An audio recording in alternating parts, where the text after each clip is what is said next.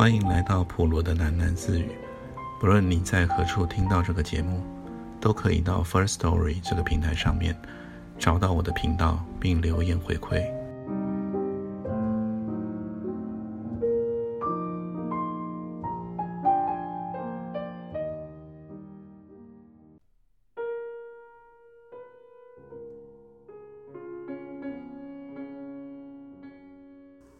巨儿挽着上保罗，素媛跟在后面，上气不接下气地爬了三百多级的阶梯，才来到了这座庙的前庭。山里面很安静，只有铃铛一样的虫鸣，树荫浓密，空气里面有淡淡的野花香气。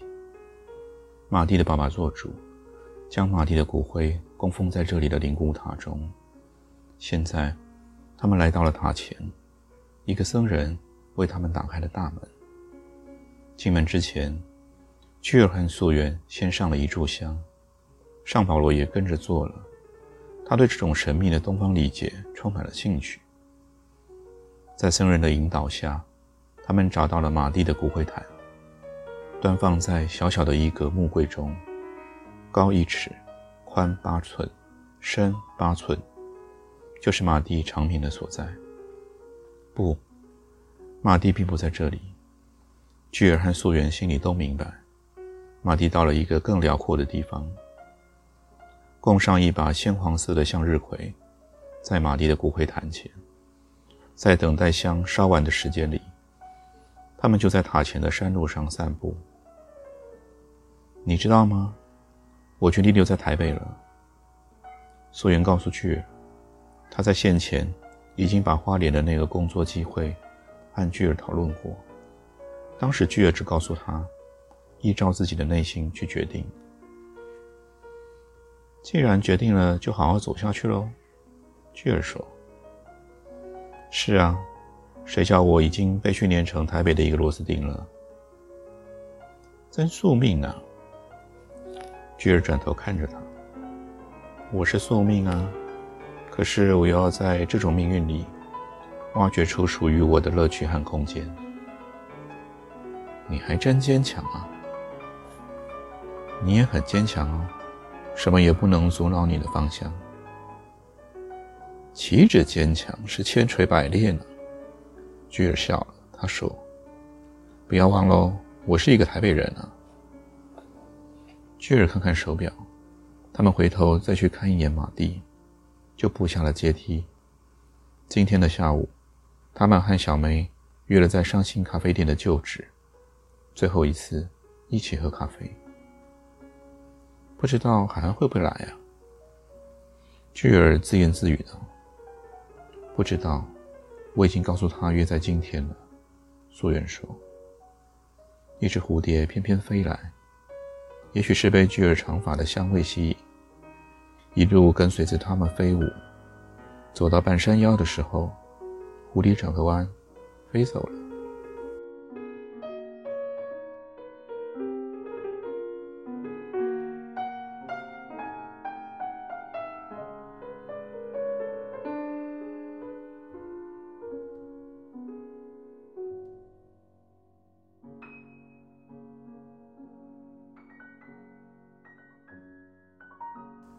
大家一起站在上新咖啡店旧址的门外。巨儿、尚保罗、素媛，还有怀抱着乐蒂的小梅，都望着新的店招。新的咖啡店店名叫做“我心深处”，这个招牌保留了原来的“新”字，华灯初上，“新”字绽放出璀璨的宝蓝色，其中还有小镭射灯，闪烁着银白色的光芒。乐蒂高兴地尖叫了。大家一起走进店门。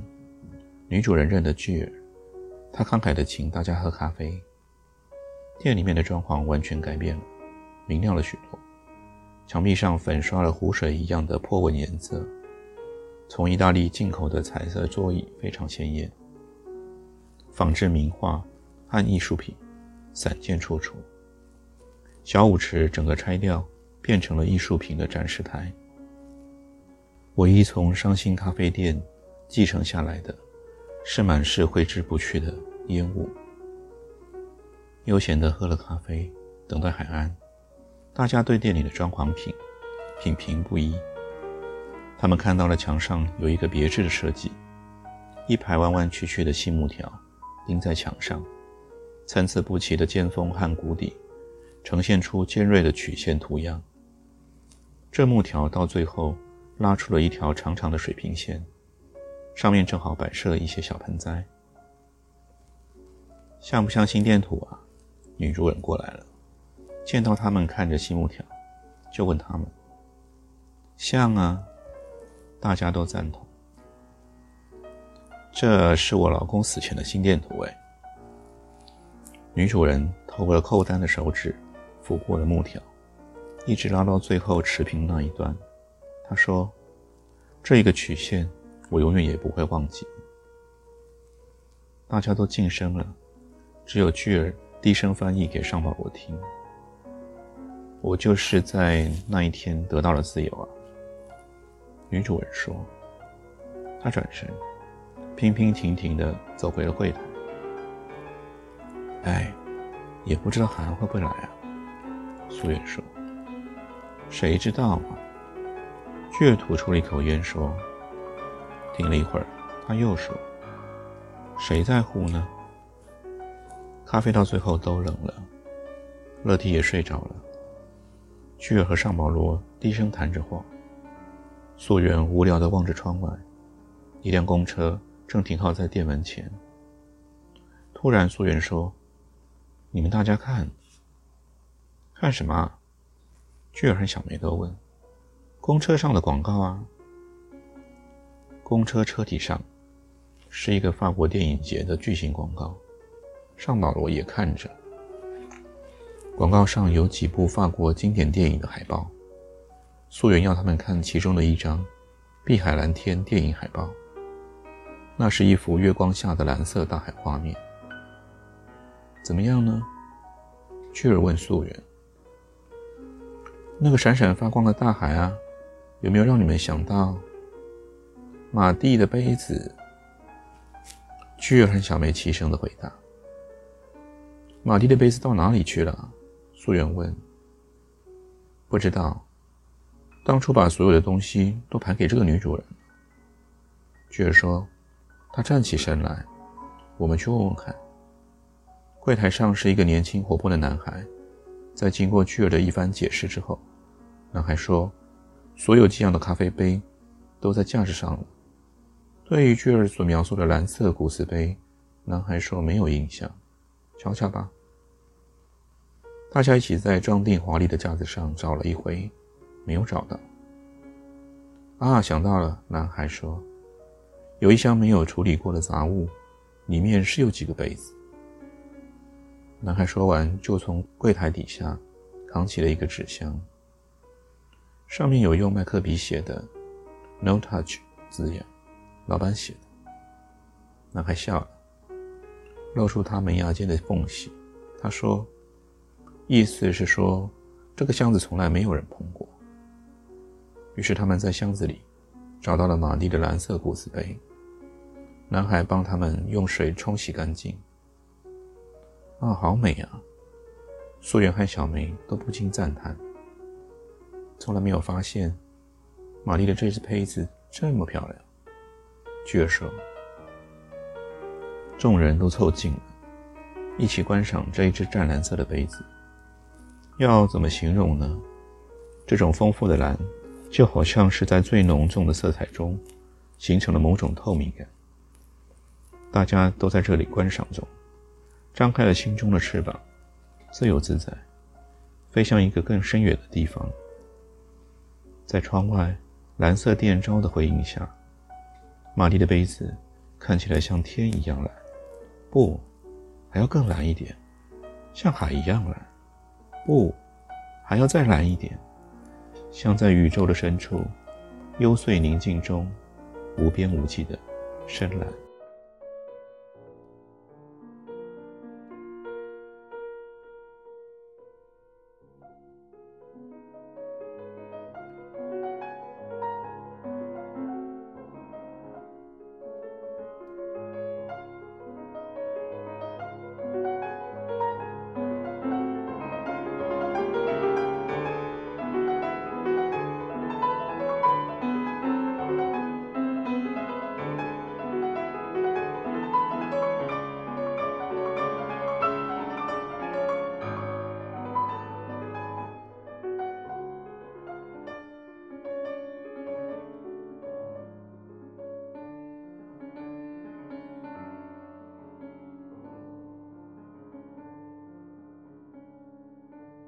上新咖啡店的念书时间就到这里结束了。没想到断断续续的，也持续了两个多月的念书。那也很开心能够跟听众们，啊，有这一段相处的时间，在空中。当初呢，会想要开始进行，啊，这一份兴趣吧。纯粹是因为很多朋友在过去的一段时间里面，都跟我说，哦，我的声音很适合做夜间的广播节目。那当然，要成为一个夜间广播主持人，在广播电台里面，恐怕就不是那么容易，这需要比较多的专业吧。于是呢，我就想到了现在非常兴盛的社群媒体。那因为 YouTube 呃 YouTube 跟 FB 属于这种影像平台的方式，我本身在剪辑上面就没什么专业。那 Podcast 呢是台湾近一两年来比较新兴的媒体，它又刚好纯粹是声音而已。因此呢，在这个众声喧哗的年代，我呢也没有想要去传播什么大道理。或者惊世骇俗的世界，去抢大家的眼球。那么呢，纯粹也就是在听众们睡前的一段短短的时间，用我的声音来跟大家分享。或许听完，嗯，每天晚上听完了这一段念书之后呢，可能可以帮助你有一个好的睡眠，或许有一个好梦，都很好。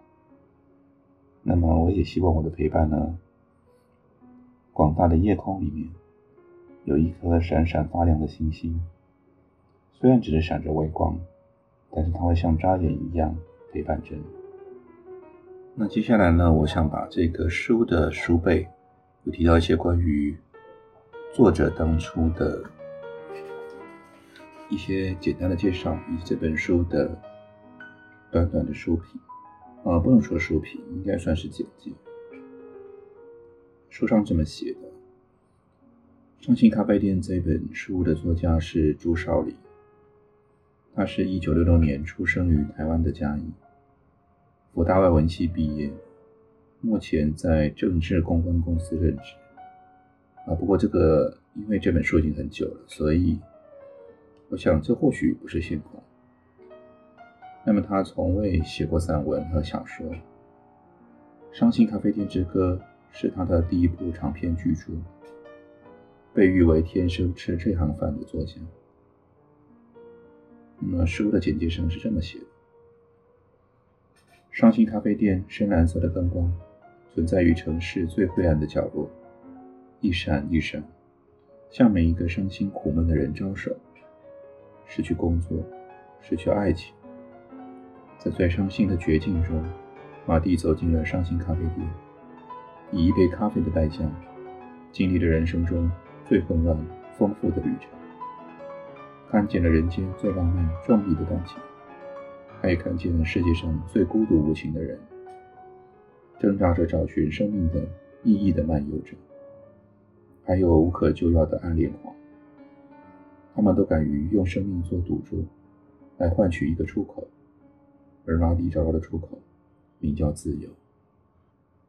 这本书的出版是在一九九六年十月十号。哇，相距现在真的是很久了。那我当初呢，会想选到这本书的原因，其实是很随机，只是不知道为什么，在我的书柜里面，我就看见了这本书。那在开始要进行念书的。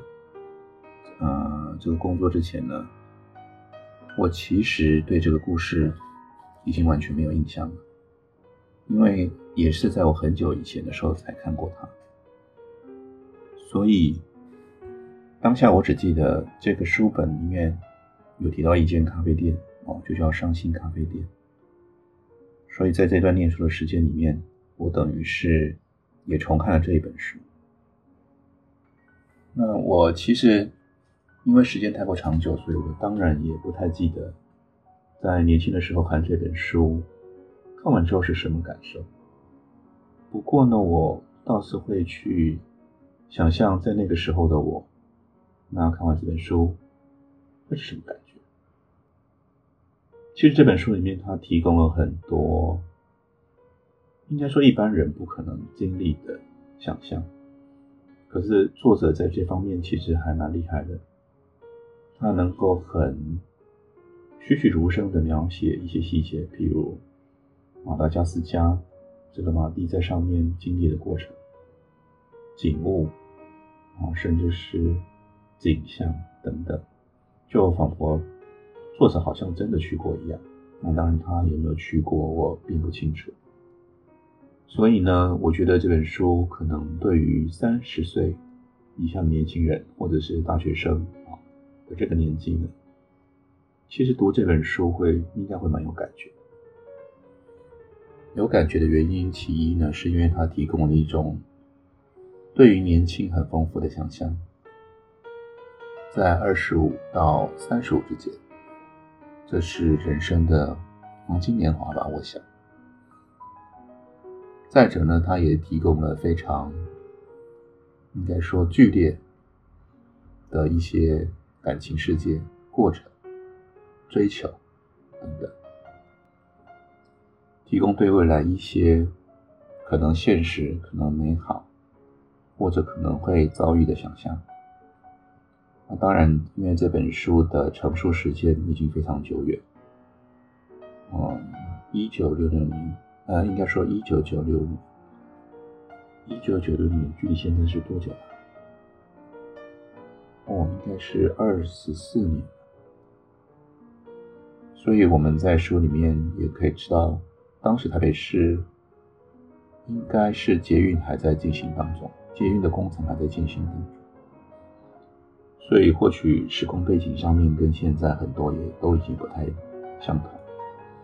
可是呢，对于这个世界的一些想象呢，我想还是相同。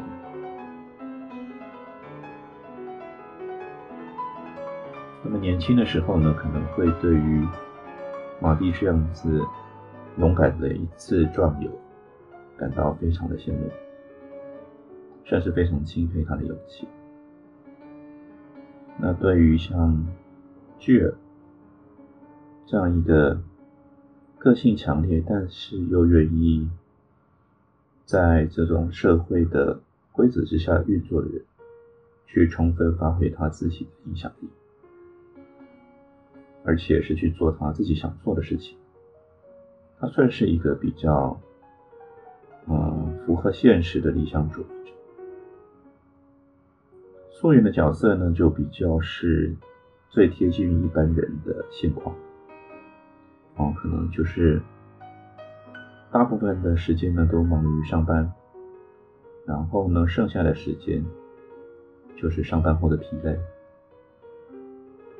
可能每天重复相同的事情，但是不晓得有什么可以改变的出口。书里面所有的角色。都在寻找自己对自由的定义。自由的定义是什么？其实对每一个人都不一样。但是呢，在这个寻找的过程当中，你要付出什么代价？玛丽的代价是生命。他用生命去寻找到自己自由的方式。虽然这个结局并不是他所愿意，但我想到了最后。他应该不介意了。那海岸的自由呢？海岸寻找的自由是一种，嗯，像流星一样猛烈。但要发出最后的光，即使粉身碎骨也无所谓，就是很自我的一种方式。小叶，小叶的方式是一种。置之死地而后生的方法。那么，在他发现了真相以后，他愿意重新开始，忘记或者断绝过去的所有一切，这是蛮勇敢的。听众们，你们在听完了这个故事之后，你们会不会开始去思考自己对自由的定义是什么？在什么情况下自己才觉得是自由的呢？我对于自由的定义是：当我想做什么事情，或者不想做什么事情，我不用跟任何人解释原因的那个时候，那就是我感到全然自由的时候。目前我还在努力中，虽然很多的客观因素可能不会让这一刻太早到，但是有目标总是好事。让我们在一起，对未来有一些期待。其次是，嗯，在进行《双星咖啡店》这本书的念书时间一阵子后，我就发现，其实对于像小说这样子类型的书籍呢，并不是很适合拿来做念书的这种展示的过程，因为小说它的重点毕竟是文字嘛，那很多文字的美好呢，其实比较难用声音表现出来，因为作者在写作的过程当中，他可能会去新创或者制造出自己的一些词汇。这些词汇呢，有时候在日常生活并不常被使用到，所以当我念出来的时候，或许读者根本不知道我念的是什么，而且呢，也因为这样子就没有办法欣赏到作者对于句子或者是词汇上面创造的美感。嗯，这一点是算是 podcast 的这种展现方式的先天缺陷。那不过无妨，嗯，因为反正呢。我本来也就只是希望借由我的声音的方式啊，来跟大家分享。有时候呢，某些词汇听过也就也呃，应该说听过之后呢，虽然不是很理解，但是利用写后的方式，我想在于理解这个故事的内容上面，并不会有太大的影响。所以。